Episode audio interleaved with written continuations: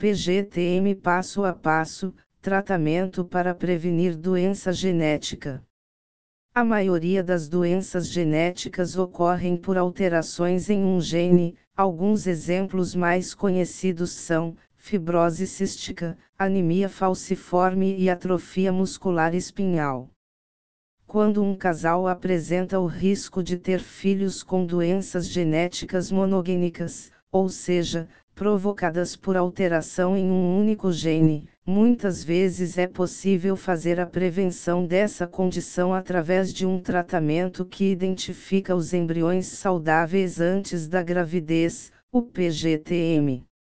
Neste post trazemos informações detalhadas de como é o procedimento para estes casos. Como é detectado o risco de doenças genéticas para os futuros descendentes.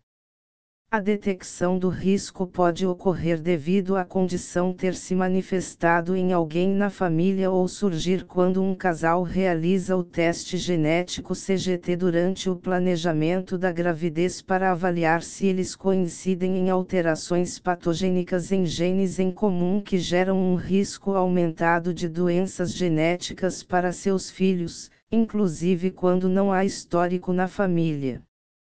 Como é realizado o PGTM? Para prevenir uma doença genética monogênica é preciso realizar um tratamento de fertilização in vitro, FIV, para a geração dos embriões seguido do teste genético pré-implantacional para doenças monogênicas, PGTM, antes da transferência ao útero materno. Porém, o primeiro passo para o tratamento é um aconselhamento genético individualizado para confirmar a possibilidade do PGTM para a condição que se deseja evitar. Entenda o processo passo a passo. Aconselhamento genético: o primeiro passo é saber se a mutação presente na família já é conhecida, ou seja, se a família já possui o laudo genético. O laudo será analisado em uma consulta de aconselhamento genético. Caso a mutação relacionada à síndrome seja desconhecida, é preciso que o paciente e barra ou casal consulte um médico geneticista para uma correta avaliação e prescrição do teste genético para identificar a alteração. Algumas alterações identificadas e descritas no laudo podem ser incertas ou não gerarem um risco aumentado aos futuros descendentes. Enfermidades de origem multifatorial, quando envolvem alterações em mais de um gene e barra ou fatores ambientais, ainda não podem ser evitadas pela medicina. Por isso, um de nossos especialistas avalia seu caso e fornece um parecer durante uma consulta de aconselhamento genético na Igenomics. Pré-PGTM, após o parecer do profissional, são coletadas amostras de sangue ou saliva do casal e outros familiares para confecção da sonda e definição dos marcadores moleculares que serão utilizados futuramente no PGTM. Para a segurança da análise genética, a sonda deve ser específica para cada família. Por exemplo, da Igenomics ter desenvolvido centenas de sondas para detectar a anemia falciforme em embriões, quando um casal realiza o tratamento para prevenir essa doença, uma sonda específica com marcadores da genética do casal é desenvolvida de forma individualizada.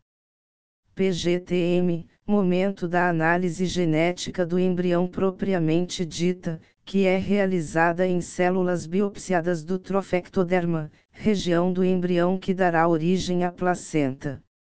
A sonda é utilizada para analisar todos os embriões que forem gerados na FIV do casal e poderá ser reutilizada em futuras gestações do mesmo casal. PGTA quando os embriões livres da doença são identificados, na Igenomics é realizada também a análise cromossômica para a detecção de aneuploidias, mosaicismo e alterações parciais de forma complementar e gratuita. Com isso, síndromes genéticas, como a síndrome de Down, e alterações cromossômicas que podem levar ao aborto ou falhas de implantação são avaliadas utilizando as mesmas células do embrião biopsiadas para o PGTM. Transferência embrionária. Na clínica de reprodução assistida, a paciente conclui sua FIV com a transferência ao útero materno do embrião livre da doença hereditária e cromossomicamente normal de acordo com o resultado do PGTM e PGTA combinados. Quantos embriões são necessários para ter uma maior chance de gravidez de um bebê saudável? Um ponto muito importante na prevenção de doenças genéticas através do PGTM é a quantidade de embriões a serem analisados, pois dependendo do tipo de herança da doença genética, é possível que até 50% dos embriões sejam afetados e barra ou que quando um embrião livre da patologia seja identificado, ele possua alterações cromossômicas que inviabilizam a gravidez. Para maximizar as chances, o casal precisa alcançar uma quantia de embriões suficientes para ter probabilidade de sucesso. Recomendar-se ao menos seis embriões para ter uma boa margem. Você tem dúvidas sobre o PGTM? Entre em contato com a equipe de especialistas da Igenomics para orientação e aconselhamento genético.